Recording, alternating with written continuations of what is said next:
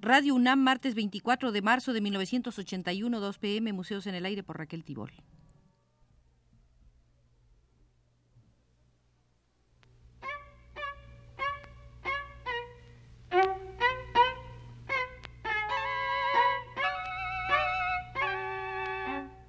Museos en el Aire.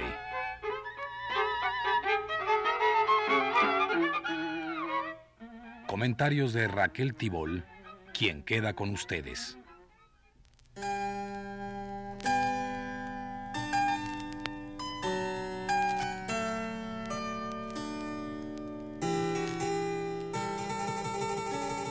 Es tal la riqueza del Museo de los Museos que no pudimos evitar la tentación de regresar a él y enfilar derechito hasta la vitrina que guarda la polémica en torno al Santo Sudario. Dicen que el Papa Juan XXIII exclamó, el dedo de Dios está allí. Esta fue la última toma de posición de la Iglesia con respecto al Santo Sudario de Turín, el ilustre manto, presunta mortaja de Cristo.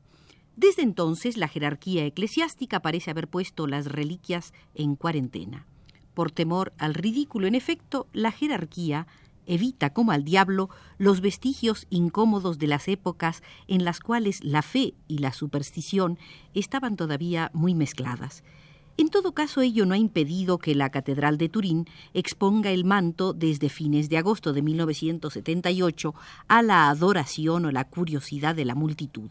Desde luego que bajo estricta vigilancia y tras una vitrina blindada de 500 kilogramos. En menos de un mes, los visitantes habían sobrepasado el millón y medio. Fue preciso reconocer que el sudario constituye un objeto perturbador. No ver en él más que un dedo de Dios resulta un evidente eufemismo. Sometido a los rayos infrarrojos, se percibe en el sudario el cuerpo entero de un hombre de un metro setenta centímetros de estatura, debidamente estampado de frente y de espalda, como si hubiese sido fotografiado en tamaño natural, con un increíble lujo de detalles. Si se le compara con las pinturas de Cristo con barba y corona, en la más pura tradición sansulpiciana, el parecido resulta alucinante. Es posible descifrar además todas las heridas del crucificado. El inventario completo del Evangelio. Una herida de lanza entre la quinta y la sexta costillas, agujeros de clavos en manos y pies, huellas sangrientas de noventa latigazos. Es como escribía a principios de siglo Paul Vignon en un libro resonante en el que volcó sus estudios del sudario, la pasión actualizada con sus vergüenzas hechas visibles. Vignon elaboró un mapa de las manchas dejadas en el sudario por los derrames de sangre, de linfa, de suero y hasta de orina. ¿Falsificación? No se trata en todo caso de una pintura y el fraude se remontaría muy lejos en el tiempo, porque la historia de la reliquia y de sus peregrinaciones por todo el mundo cristiano ha podido ser rastreada hasta el siglo IV. Se ha formulado para el fenómeno una explicación plausible, verdadera fotografía por contacto, la impresión resultaría de la acción de las emanaciones amoniacales del cuerpo en descomposición sobre la mirra y el aloe con los que se habría espolvoreado la tela, según la costumbre entonces en vigor en Palestina.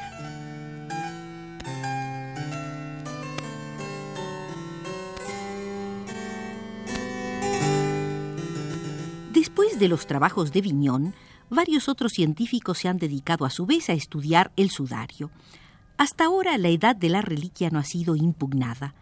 La tela bien puede remontarse a la época de Cristo, y si se tratase de una falsificación, nadie ve cómo habría podido realizarse. Que un cadáver ensangrentado haya sido envuelto en ella hace una veintena de siglos parece pues aceptable. La divinidad de ese cadáver y su identificación por Cristo constituyen, desde luego, materia de otra discusión. Sin embargo, el manto es analizado minuciosamente y de modo regular por los expertos en sudariología, la ciencia del manto, y los estudios resultantes se publican en Turín en una revista especializada. Sudario que se edita bajo el cuidado de la Confraternidad del Santo Sudario. Los exámenes más recientes del manto incluyen en particular un análisis de pólenes tomados de la preciosa tela por el especialista suizo Max Frey. Esos pólenes permiten reconocer las especies vegetales que han contaminado el sudario. El trabajo de Frey ha permitido detectar plantas de Palestina, de Turquía y de diversos países mediterráneos, lo que confirma el lugar de origen y los sucesivos desplazamientos de la reliquia. Un grupo de investigadores del ejército norteamericano ha reconstruido, a partir de calcas efectuadas sobre el género, sobre la tela, una imagen en tres dimensiones del cadáver presuntamente divino.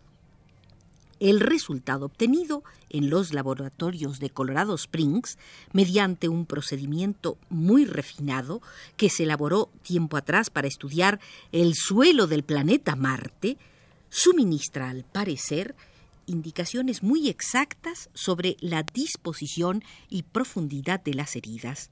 Y el último examen practicado sobre el manto es el bombardeo de neutrones, procedimientos que debería poder informar sobre la composición de la sangre, de los ungüentos y de los bálsamos utilizados en el amortajamiento. En el momento actual se esperan resultados de ese análisis por activación neutrónica.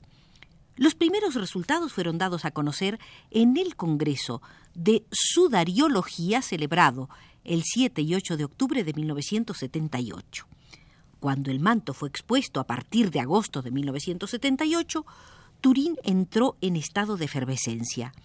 Aquella exposición estuvo relativamente mal vista por las autoridades supremas de la Iglesia, pero la exposición había recibido el apoyo entusiasta de la Municipalidad Comunista de Turín.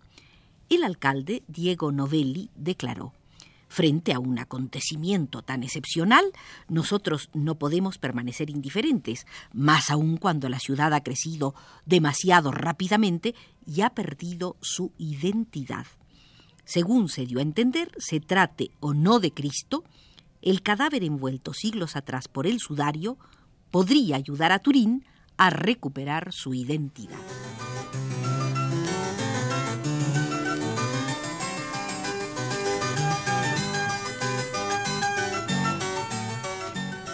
Museo de los Museos seguimos en áreas cercanas a la religión. Ahora estamos en Perú. Después de haber transcurrido casi 300 años de haber sido construido, en 1977 abrió sus puertas al público el monasterio de Santa Teresa, ubicado en la ciudad de Ayacucho, en la región central andina del Perú.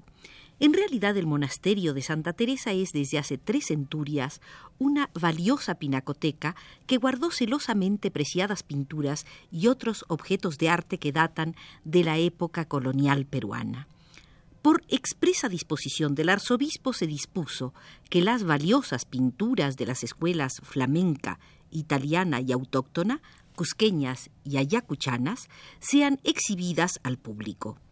Entre las obras atribuidas a autores extranjeros figuran La Madonna y el Niño, atribuida a Rafael Sanzio, doce pasajes del Santo Evangelio de las escuelas flamenca e italiana, la crucifixión del Señor, los desposorios de la Virgen y San José y muchas otras de diversos autores tales como La huida a Egipto, La Virgen del Rosario y el Cristo crucificado de Van Dyck. También se exhiben al público armarios antiguos, casullas de la época colonial y otras reliquias que han sido perfectamente conservadas a través de los años.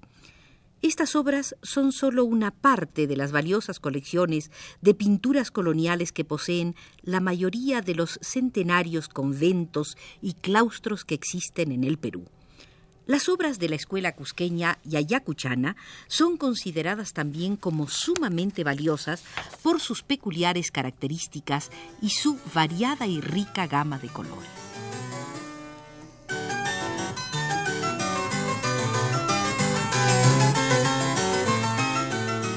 Se calcula que eran más de mil los pintores indígenas y mestizos que conformaron lo que se conoce como la Escuela Cusqueña de Pintura.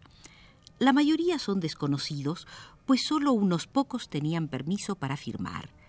Miles de cuadros surgieron de aquella escuela que brilló en los siglos XVII y XVIII y hoy está reconocida universalmente. Solo en las iglesias de Cusco hay 3.000 cuadros. Otros tantos existen en el resto de los templos del Perú y se calcula que hay todavía más desperdigados en colecciones privadas. Además, se les ha encontrado en templos chilenos, argentinos y de otros países americanos son producto de una industria masiva de pintura religiosa que surgió en el Cusco, la antigua capital del imperio de los incas, que se convirtió en el centro artístico pictórico más importante de los tiempos coloniales de América. Se estima que en su época de esplendor, finales del siglo XVII, eran más de mil los pintores que se agrupaban en la viejísima ciudad andina, formando así el extraordinario fenómeno cultural que se conoce como la Escuela Cusqueña de Pintura. Desgraciadamente existen muy pocos datos sobre la formación de la Escuela de Pintura y los historiadores peruanos han dedicado escaso tiempo a las investigaciones en esa área. Se coincide, sin embargo, en afirmar que los primeros pintores religiosos fueron artistas que ya manejaban colores y pinceles en los tiempos del último Inca y luego fueron utilizados por los conquistadores. En la primera etapa de la conquista, la invasión, los pintores del imperio incaico fueron sorprendidos iluminando cerámica, coloreando lienzos para riquísimas vestimentas, etc. Luego, en lo que podría llamarse la post-invasión, llegaron al Perú los pintores españoles e incluso italianos, que tenían como misión vestir de lienzos las paredes de los nuevos templos que se construían apresuradamente en todo el país la religión llegaba con urgente necesidad de iconos. Eran tiempos de conversión, de misioneros obesos, y las imágenes de santos y vírgenes eran indispensables. Los pintores europeos no eran suficientes y fue urgente preparar a los viejos artistas incaicos para la utilización de la técnica europea, a la vez que enseñar a otros los rudimentos necesarios para incorporarlos a las áreas de producción de imágenes religiosas. No era fácil conseguir los mejores materiales, pues Europa estaba a varios meses de distancia. Fue entonces que los pintores indígenas brindaron su aporte, pues ellos ya sabían obtener colores vegetales, mezclar tierras, etc., para producir colores encendidos sumamente vistosos, aunque diferentes en tonalidades y posibilidades de los que los europeos usaban por entonces. Comenzó así a surgir un estilo de color que sería una de las características más importantes de la futura escuela cusqueña.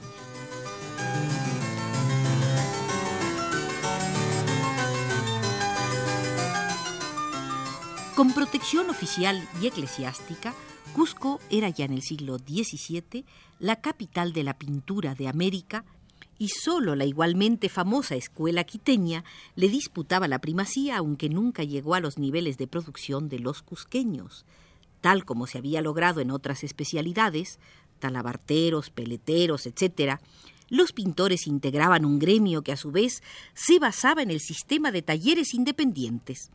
Cada uno de estos era dirigido por un maestro pintor, generalmente español o italiano, que tomaba a su cargo las partes principales del cuadro que se le encargaba. Normalmente el maestro pintaba el rostro, las manos y bocetaba el resto. La tela pasaba entonces a manos de los pintores, quienes completaban el lienzo de acuerdo a indicaciones muy generales que les permitían volcar su inventiva. Más atrás, en la jerarquía del taller, estaban los oficiales pintores encargados de las mezclas de colores y que eran la mayoría. Finalmente estaban los aprendices de pintor, es decir, los aspirantes.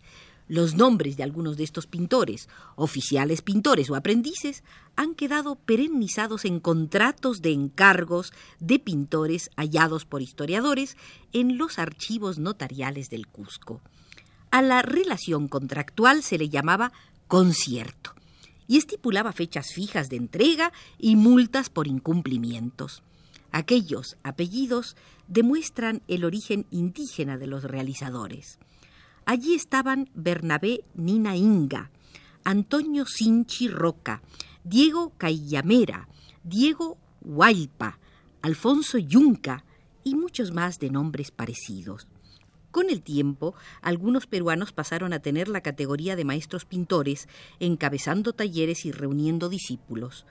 Probablemente el más famoso sea el habilísimo Diego Quispetito, autor de cuadros que hoy alcanzan valor extraordinario en el mercado de la pintura.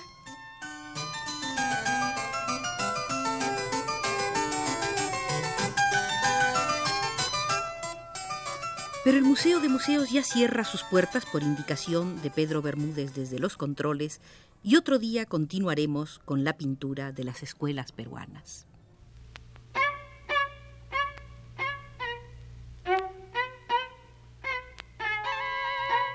Museos en el aire.